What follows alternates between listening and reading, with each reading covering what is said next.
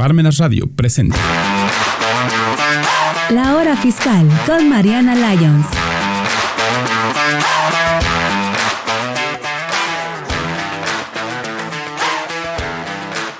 Hola a todos, ¿cómo están? Me presento nuevamente, mi nombre es Mariana Isabel, soy contadora y los voy a estar acompañando en este programa, su programa La Hora Fiscal, en donde les estaré platicando un poco de manera muy sencilla, muy accesible, muy digerible de temas del SAT, de los impuestos, de toda esta vida de adulto que nos toca entrarle. Y bueno, espero que eh, nos acompañen y les guste este programa, les sirva, les ayuda. Y bueno, me gustaría comenzar también eh, saludando a Mirna, que es quien hace magia detrás de todo esto y hace que esto sea posible. Este, y pues bueno, la saludamos este, para poder empezar. Felices y contentos. Entonces, bueno, el día de hoy les quiero presentar el tema de mitos y realidades del SAT. Eh, realmente, ¿por qué me gustaría abordar el día de hoy este tema? Porque el tiempo, poco, mucho tiempo que llevo aquí trabajando en esta vida laboral, en esta vida de adultos, me me he topado con compañeros de trabajo, incluso familiares, amigos, este, clientes, eh, personas, ¿no? En general, que me he dado cuenta cuando nos ponemos a platicar del tema, ¿no? Ya sabes que no falta de que estás en la comida familiar y a qué te dedicas, ¿no? Pues que contadora y así como, ay, no lo digas, no lo digas, no lo digas. Oye, fíjate que quién sabe que quién sabe cuánto, oye, fíjate que mi cuenta, fíjate que esto, ¿no? Entonces, bueno, siempre sale a, tema o a relucir algún tema de, del dinero, del SAT, que de las multas, que sí porque te enteraste de algo que viste en Facebook, que porque sí viste las noticias y dijeron algo que te preocupó. Entonces, eh, bueno, hablando todo esto y dándome cuenta, eh, realmente, este, lejos a veces de tomar así como que cuando escucho que las personas, así, ¿no? Supongamos, ¿no? Eh, el, el, ejemplo que ponía que en las comidas familiares empiezan a hablar de estos temas y, y, realmente a veces pasa que quien más habla es quien menos sabe, ¿no?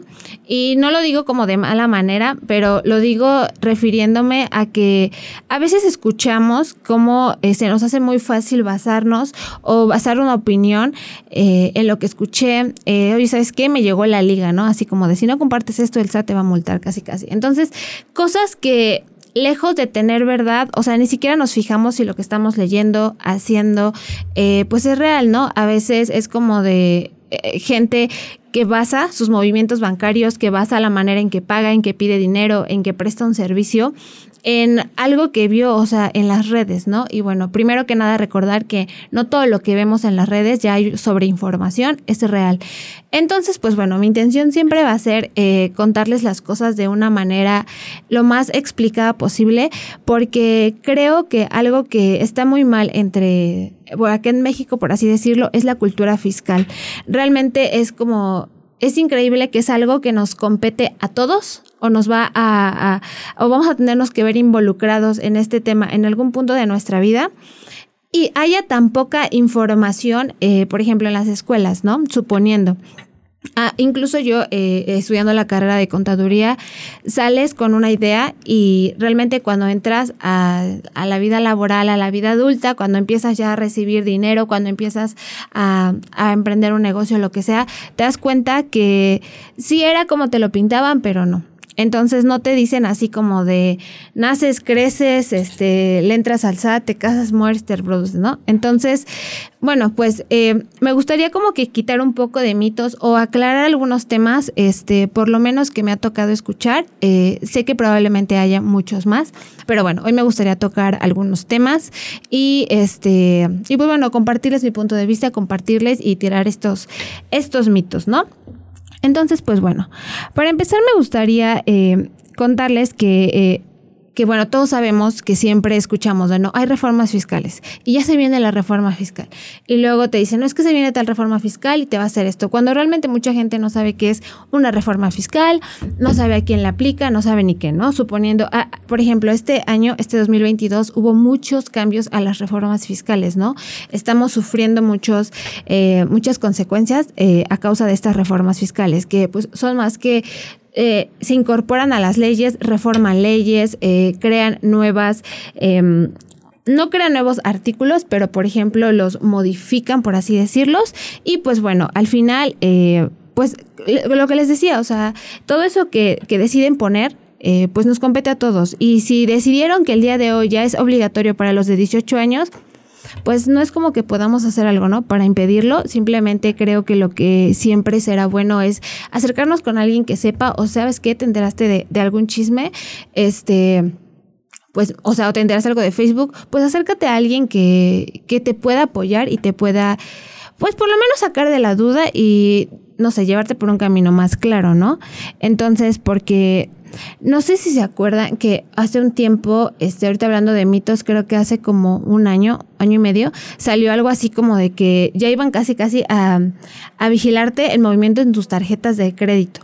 Yo recuerdo que había mucha gente que este que sí decía así como de, no, ya no quiero utilizar mi tarjeta de crédito porque ya casi casi que me van a pagar, me van a cobrar impuestos, perdón, por la, por lo que uso en mi tarjeta de crédito.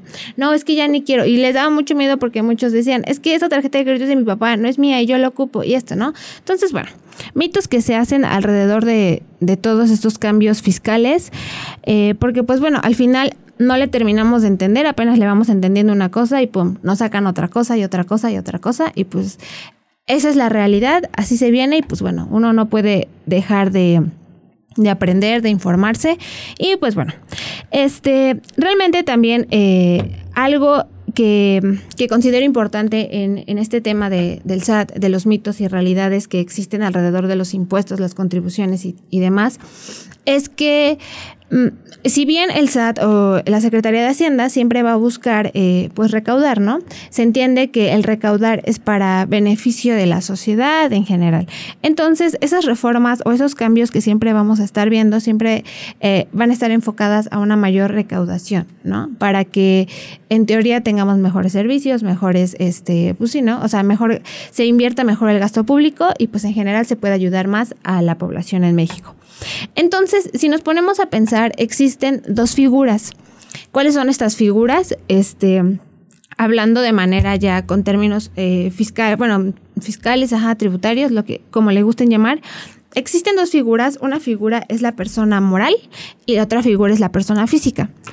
Eh, también eh, con esto me gustaría eh, comentar que a veces nosotros estamos tan involucrados en nuestra área, tenemos contacto con personas que hablan nuestro mismo idioma, por así decirlo. O sea, por ejemplo, hay algunos que son médicos y tienen ciertos, ciertas palabras técnicas que si yo te digo y tú me dices y así nos entendemos, ¿no? Si somos médicos.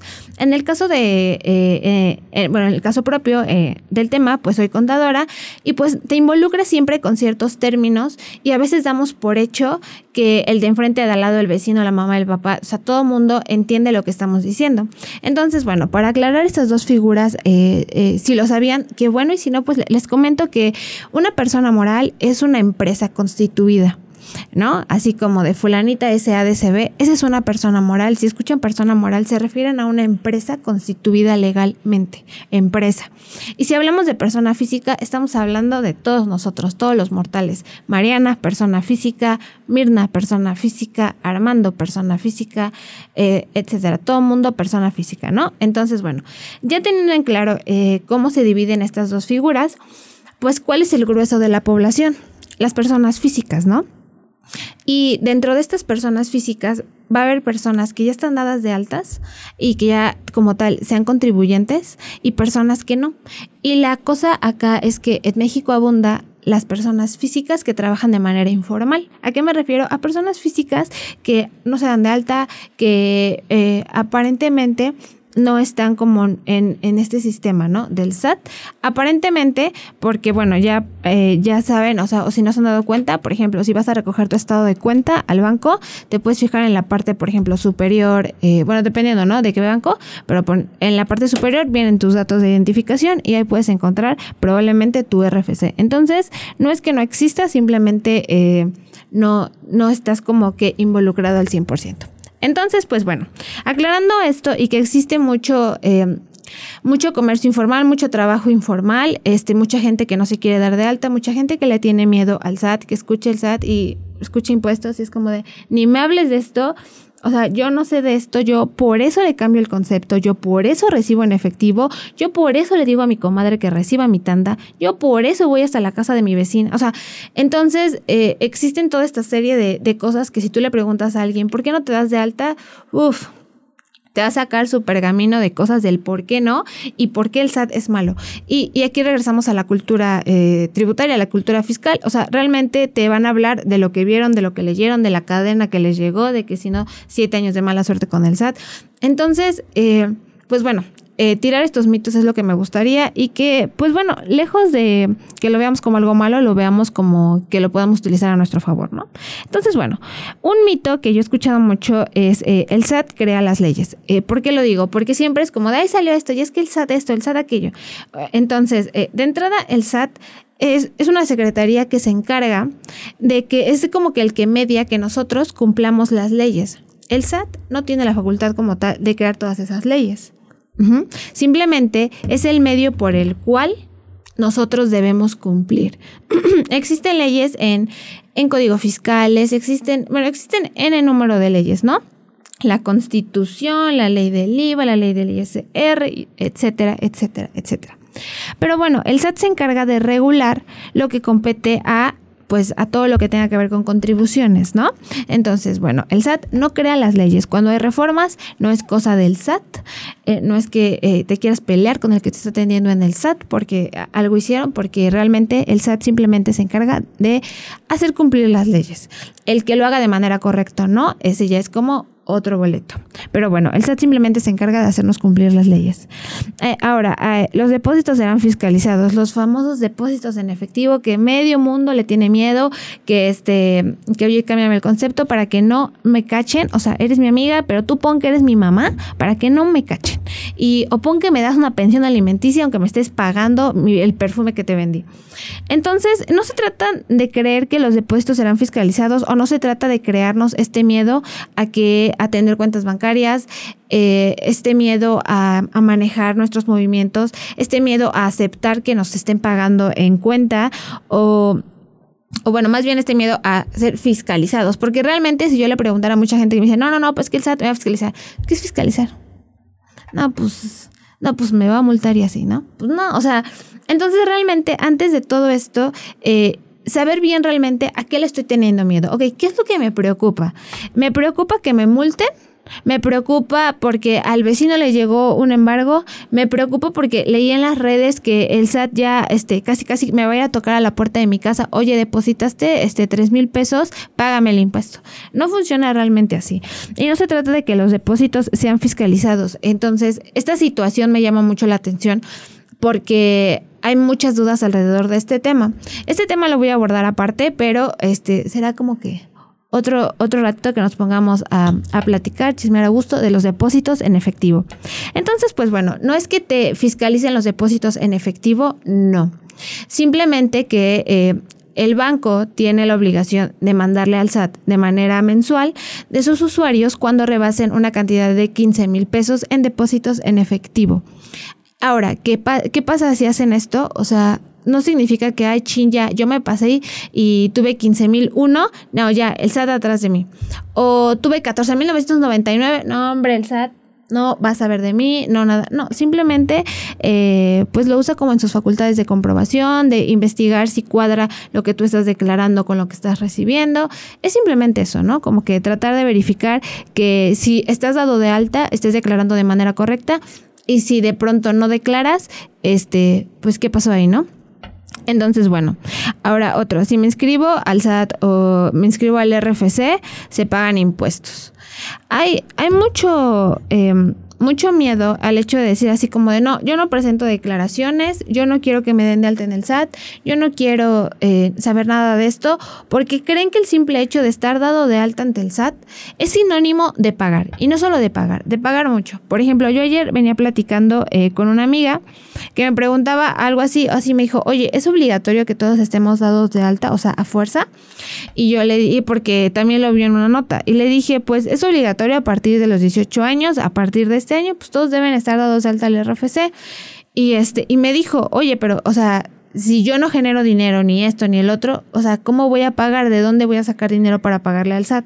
Entonces, regresamos, ¿no? O sea, eh, el estar mal informados, el no tener realmente, pues, em, no contar con las herramientas y empezar a, temer a cosas inexistentes. Entonces, bueno, una cosa es que yo me dé de alta, una cosa es que yo pertenezca al SAT como contribuyente, que exista mi RFC, porque eh, así como como todos tenemos una CURP, ¿no? Que es como nuestra identificación, tenemos nuestro RFC. Entonces, el hecho de que tú tengas RFC, no, no le tengas miedo a que alguien te diga, oye, ¿sabes qué? Es que, por ejemplo, hay mucha gente que me dice, oye, yo me quiero dar de alta porque jamás en la vida he estado dado de alta o dado de alta, jamás, o sea, no, no, no, yo jamás he declarado, yo nunca le he entrado al SAT, bueno, yo no existo para el SAT, ¿no? Y entonces yo, ok, te pasan su información, bla, bla, bla. Los intentas dar de alta y, oh, sorpresa, ¿qué pasa? Ya estaban dados de alta. Entonces uno le comenta, oye, ¿sabes qué? Ya estás dado de alta, pero pues bueno, vamos a checar. No, bueno, es un miedo por saber que estás dado de alta porque crees que ya le debes las perlas de la Virgen al SAT. Y no funciona así. Entonces hay que recordar que... Eh, existe esta obligación, ¿no? Que entró en vigor a partir de este año, de si tienes 18 años, a partir de los 18 años ya tienes que entrarle al SAT. Pero eh, cuando estaban platicando del por qué se, quería hacer esto, se supone que estaban evitando el robo de identidad, por poner un, caso, porque hay mucha gente que, por ejemplo, maneja mucho dinero y entonces ocupa el RFC del hijo, de la hija, del primo, del hermano, todo para hacer sus chanchullos, ¿no? Y pues para no pagar tanto. Entonces se había también detectado que había por ejemplo, estudiantes que ni idea ni de verla ni temerla y ya alguien había como suplantado su identidad. Entonces, pues bueno, esta parte también a mí no se me hace mala porque, pues bueno, al contrario, que tú sepas realmente cómo estás ante el SAT, creo que es algo bueno. Entonces, ahora, sí, no temas porque eh, si tú ya tienes más de 18 años y este, de entrada si tienes más de 18 años y tú crees que jamás le has entrado al SAT, pues bueno, te invito a que verifiques que realmente no existas en el padrón de contribuyentes. Eh, ¿Y cómo le puedes hacer? Simplemente con tu CURP en la página del SAT puedes verificar si realmente estás dado de alta o no. Ahora, si estás dado de alta, aquí hay dos situaciones. El caso número uno es estoy dado de alta, pero no genero ingresos. Estoy dado de alta y pues estoy en mi casa, estudio, realmente mis ingresos eh, pues provienen de mis papás o de las personas con las que yo viva o mm, estoy becado, lo que tú quieras. O sea, realmente yo no genero de ingresos, no genera una fuente de riqueza. Eh, ¿qué, se debe hacer en esta situación? Eh, existe un régimen que se llama régimen sin obligaciones fiscales. Entonces, estás cumpliendo con la obligación de estar dado de alta ante el SAT, ¿ok? Tienes tu RFC con tus, ah, con tus obligaciones al corriente, que es estar sin obligaciones. Entonces, si tú estás en el régimen de sin obligaciones, ¿qué va a pasar? Que no tienes la, pues ahora sí, no, válgase la redundancia, eh, no tienes la obligación de presentar declaraciones ni de pagar impuestos, porque se entiende que no generas riqueza. O sea, no hay sobre qué cobrarte impuestos. Ajá. Entonces, bueno, ahí está el claro ejemplo de que puedo cumplir con la obligación, eh, estoy dado de alta, me consta que estoy bien, mi opinión está positiva, estoy en, en, paz con el SAT y no estoy presentando declaraciones. Ojo, siempre y cuando realmente no estés generando ingresos, ¿ok? El otro caso es, estoy dado de alta, este, me, empiezo un trabajo, me doy de alta, lo que tú quieras, genero ingresos. Ahora, el que tú generes ingresos no es sinónimo tampoco de voy a pagar, porque así como vendes, compras, ¿no? O sea, suponiendo, si yo vendo teléfonos, ok, yo voy a vender este teléfono en 10 pesos, pero a mí el teléfono me costó 8. Entonces, así como tienes ingresos, tienes gastos. Entonces, recuerden siempre que para que se determine un impuesto debe haber un equilibrio, o sea, siempre va a ser así, ingresos menos gastos, ¿no? Y sobre la diferencia, que es tu utilidad real, te van a cobrar el impuesto. Entonces tampoco es como que eh, tu impuesto se eleve, tampoco, o sea, no, realmente es un equilibrio, ¿no? Entonces, bueno, al final el tema, el punto central de esto es que no tengan en la cabeza de darme de alta es sinónimo de pagar, ¿no? Y que prefieras esconderte, prefieras eh, casi casi visitar a cada cliente para que te pague en efectivo y que no, no toque el dinero a tu cuenta. Realmente piérdanle el miedo a recibir dinero en sus cuentas bancarias. Y pues facilítense la vida a ustedes y a sus clientes. Ahora, eh, si emito facturas, no pago impuestos, mucha gente, eh, por ejemplo, me ha tocado ver incluso contadores este, hoy es preocupante, o sea, que te van a hacer tu contabilidad y ni siquiera toman en cuenta tus estados de cuenta. O sea, casi, casi solamente si facturaste te lo declaro y si no facturaste a todo dar, el SAT no se va a enterar y pues va a creer que no tuviste ingresos, ¿no? Entonces, eh, pues bueno, ojo acá, si ustedes tienen eh, cuentas bancarias, eh, fíjense que si les hacen su contabilidad, pues bueno, les incluyan esta información, ¿no? Porque no solo se trata de declarar lo que, este, si viene mi cliente y me dice, oye Mariana, quiero una factura por el celular que me estás vendiendo, y si no me pediste factura, a todo dar, no lo declaro. No funciona así. Existe una obligación que se llama factura al público en general. ¿Qué es esto? Bueno, esta obligación eh, funciona así.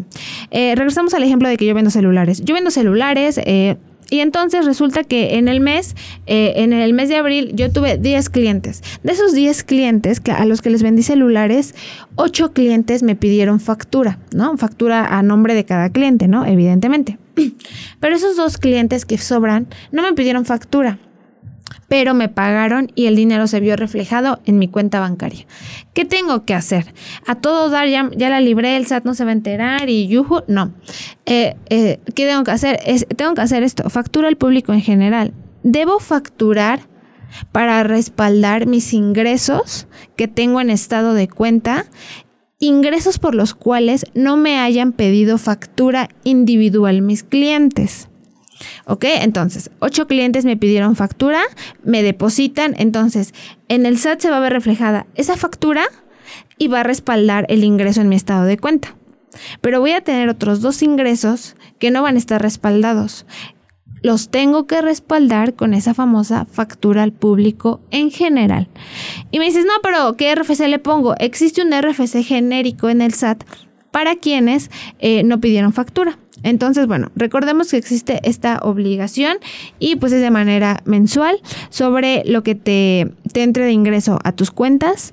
Este, y pues bueno, no te hayan pedido factura, ¿ok? Entonces no es como de, pues si no facturo, no pago. Porque pues bueno, recordemos nuevamente, el banco le pasa reporte al SAT.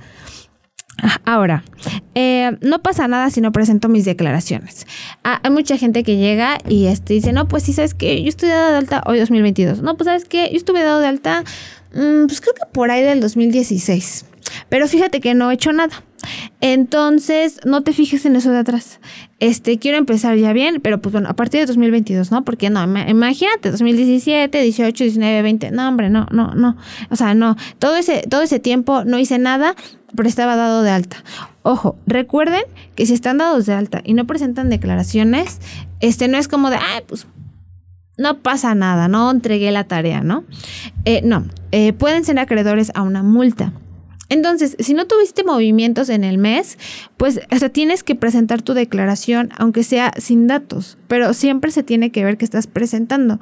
Y pues bueno, siempre respaldar que realmente no tuviste información, ¿no? Entonces, bueno, nunca dejen de presentar sus declaraciones, estén atentos si se dieron de alta. No se trata de, ay, me di de alta, pero pues hace mil años que lo dejé y la verdad no le di seguimiento. Entonces, pues bueno, eviten, evítense problemas, evítense multas, porque el hecho de que ustedes digan, pues es que ya no trabajé, ya no nada, pues no, no nos quita la obligación que existe, ¿no?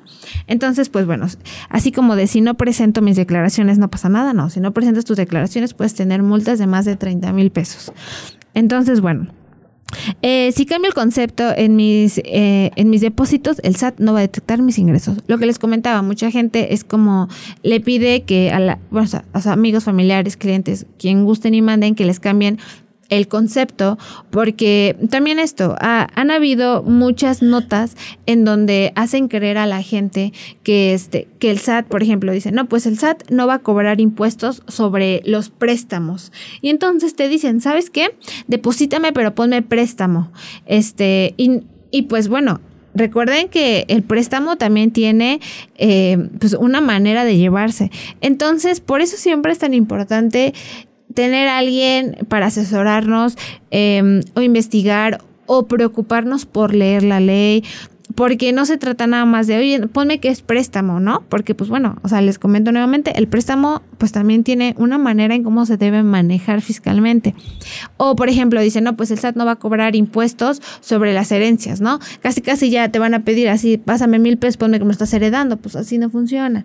Entonces, bueno, eh, no se trata tanto del concepto, realmente, por ejemplo, si tú tienes bien tus conceptos, es para tener un orden en tu estado de cuenta para que tú lo veas y lo sepas entender o la persona que, que te apoya en tu contabilidad, suponiendo, le sea más fácil eh, pues saber a qué se refiere, ¿no? Porque a mí me toca a veces clientes que te mandan su estado de cuenta y literal, el estado de cuenta, ocho hojas, puro pago cuenta de tercero, pago cuenta de tercero, pago cuenta de tercero. Es como de, te complican a lo mejor a veces el, el trabajo y es un poco más tardado, pero pues no es como que al SAT le importe, ¿no? El concepto. Entonces, amigos, no pidan que les cambien el concepto.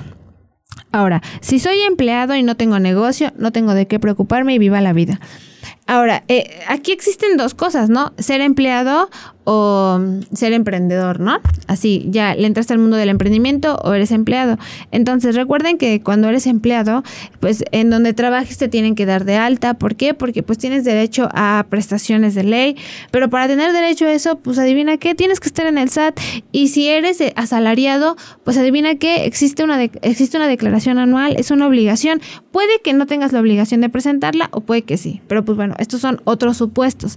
Pero ni porque seas empleado o porque que seas eh, empresa, emprendedor, empresario, lo que sea, no es como que te libres. Ambos casos requieren que estés dado de alta eh, en, en el SAT y bueno, cada uno con sus obligaciones diferentes. Pero pues bueno, al final, ¿qué beneficio estás teniendo? Estás teniendo tus prestaciones de ley. Entonces, pues bueno, no se trata de que si trabajas para alguien te olvidas de esto. No, más bien trabajas para alguien, eres empleado. Fíjate que estés dado de alta de manera correcta, en el régimen correcto y que pues bueno, no te estén generando un problema. Ahora, existen cuentas fiscales y no fiscales.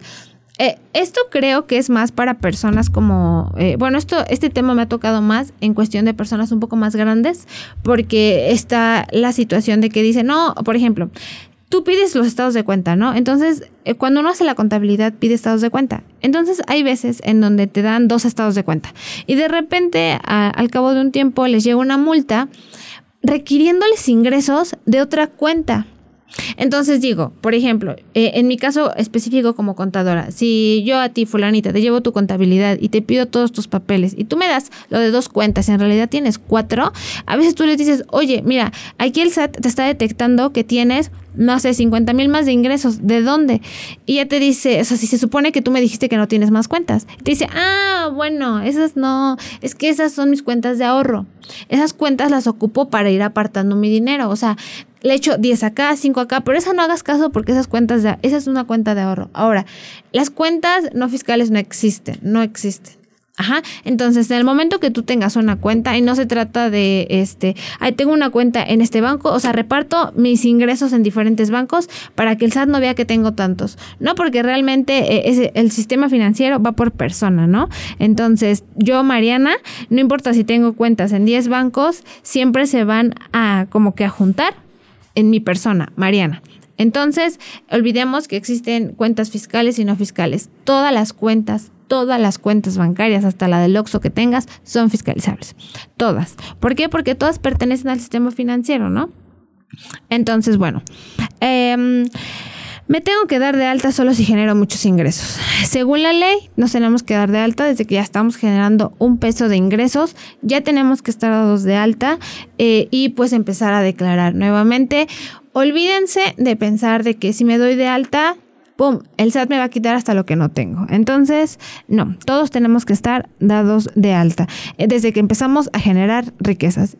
Y ya les puse el ejemplo, incluso si no estás generando dinero, tienes que estar dado de alta nuevamente bajo el régimen sin obligaciones. Hago mucho hincapié porque a veces los dan de alta en regímenes equivocados y pues les, traen problemas. Entonces no dejen esto. Ahora, eh, todos mis gastos son deducibles. Pasa que empiezas a, a, por ejemplo, ya no, dijiste, bueno, órale, le voy a entrar al SAT, está bien, ahora, ¿qué gastos? Empiezas a aprender a facturar, ¿no? Esto es un tema cuando estamos aprendiendo a facturar, porque, no, hombre, quieres pedir factura, o sea, a, todo mundo, o sea, hasta el de la esquina que te vendió el polvorón le quieres pedir factura. Y así, ¿no? Al que pasa y te limpia el vidrio, ya le quieres pedir factura. O sea, les da como la facturitis aguditis y entonces empiezan a facturar, no, hombre, todo. Y entonces, o sea, por ejemplo, ¿no? Yo, yo soy contadora y entonces empiezo a pedir facturas hasta de lo que no. Y pues realmente recuerden que para que sus facturas sean deducibles, deben ser estrictamente indispensables para la actividad que ustedes realizan. ¿Ok? Eh, si yo lo digo suena a lo mejor ambiguo, pero pues bueno, eh, siempre hay que asesorarse, siempre hay que acercarse o investigar qué gastos entran de acuerdo a nuestro giro, a nuestra empresa, a nuestro negocio, ¿vale? Porque no se trata de facturar por facturar, porque tampoco es como que tan bueno, así como de, ah, ya llegué contadora y aquí vienen 80 facturas, pues no, o sea, no se trata de eso. Entonces, pues bueno, checar qué, qué gastos realmente son deducibles para nosotros. Ahora, tengo muchas cuentas para no juntar montos de 15 mil pesos en un banco. Lo que les comentaba, este, no se trata de que voy a, separar así como mi dinero en, diferentes bancos para que el SAT no cache que tengo mucho. No, recordemos nuevamente lo que les decía. Eh, este, el sistema, eh, todo el sistema bancario financiero se concentra por persona. Te cuentan como una persona, así tengas una o diez cuentas, al final todas se van a englobar en tu persona, ¿ok? Entonces, si tienes cinco cuentas y a cada una le echaste un peso, da igual si le echaste cinco pesos a una cuenta o lo repartiste, al final son cinco porque eres una persona. Entonces, bueno, si lo hacen por ese tema, pues no tiene mucho caso. Ahora, aquí hay un tema que dice, si no abro mi buzón, no me aplican los avisos. Eh, Posteriormente les platicaré qué onda con esto del buzón tributario, qué es esto, con qué se come, para qué sirve. Pero a grandes rasgos y pues de bolón, se trata de que es el medio de comunicación el que en el, entre el contribuyente y el SAT, ¿no? Ya no es como que eh, tenga que ir el del SAT de, Hola, buenas tardes. Se encuentra fulanita de tal, le vengo a dejar algo. Chin, no se encuentra. Híjole, pues no procede su multa. Bueno, pues regreso mañana. Y así, no. Realmente existe algo que se llama buzón tributario eh, que debemos tener activado en la página del SAT. Y es ahí donde nos van a estar llegando todo lo que tenga que ver con el SAT. Si tenemos una multa, un requerimiento, una invitación, lo que sea, lo que el SAT nos quiera decir, nos lo va a decir a través de ese buzón. Entonces, mucha gente llega con multas, por ejemplo, y dice, no, no, no, pero es que yo apenas abrí mi buzón. Recuerden que el buzón tributario, o sea, lo abras o no lo abras, o sea, empieza al siguiente día hábil, ya es vigente y, lo toma como si lo hubieras leído. Si no lo leíste, ni modo. ¿Por qué? Porque pues el SAT lo toma como que lo abriste. Entonces, pues bueno, siempre tengan activos sus buzones, siempre tengan sus medios de contactos actualizados para que se enteren eh, si tienen una multa, si les llega algo o cualquier cosa. Y pues bueno, evitar problemas y poder actuar a tiempo, ¿no? Porque recuerden que a veces nos llegan multas y no todas proceden. Pero pues bueno, eh, a lo mejor no procedía tu multa pero pues me la estás enseñando ahorita y no manches, es de 2018. Pues también, ¿no? Ayúdanos a ayudarte. Entonces, pues bueno, básicamente estos son algunos mitos que yo les quería contar, comentar, algunas cosas que yo me he dado cuenta o que salen mucho cuando tengo una asesoría, cuando me acerco a alguien, cuando alguien me empieza a preguntar del tema, realmente se repiten este tipo de situaciones. Este, y bueno, eh, nada más para que ustedes sepan que lo mejor siempre va a ser asesorarnos, leer, informarnos. O sea, realmente ya hay tanta información. Aquí la cosa es ver que estemos en una fuente confiable, o sea, no se pongan a leer en el rincón del vago, por ejemplo, ¿no? Suena ya como maestra de la escuela, pero este, sí fíjense que en donde estén leyendo, donde estén sacando la información y que si le estás pidiendo al vecino que te cambie el concepto es porque lo viste en una fuente confiable, ¿no?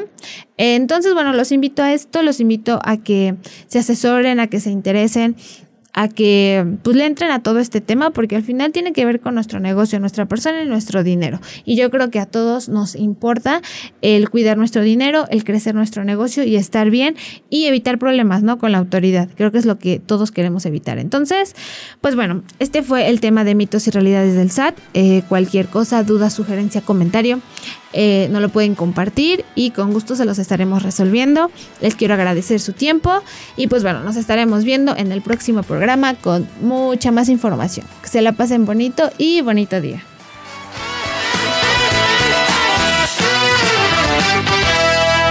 Radio presentó La Hora Fiscal con Mariana Lyons.